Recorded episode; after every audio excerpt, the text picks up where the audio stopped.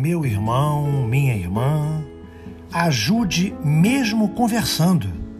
Uma boa palavra, um sorriso de incentivo, um pensamento construtor são, muitas vezes, o ponto de partida para uma grande vitória daqueles que nos cercam.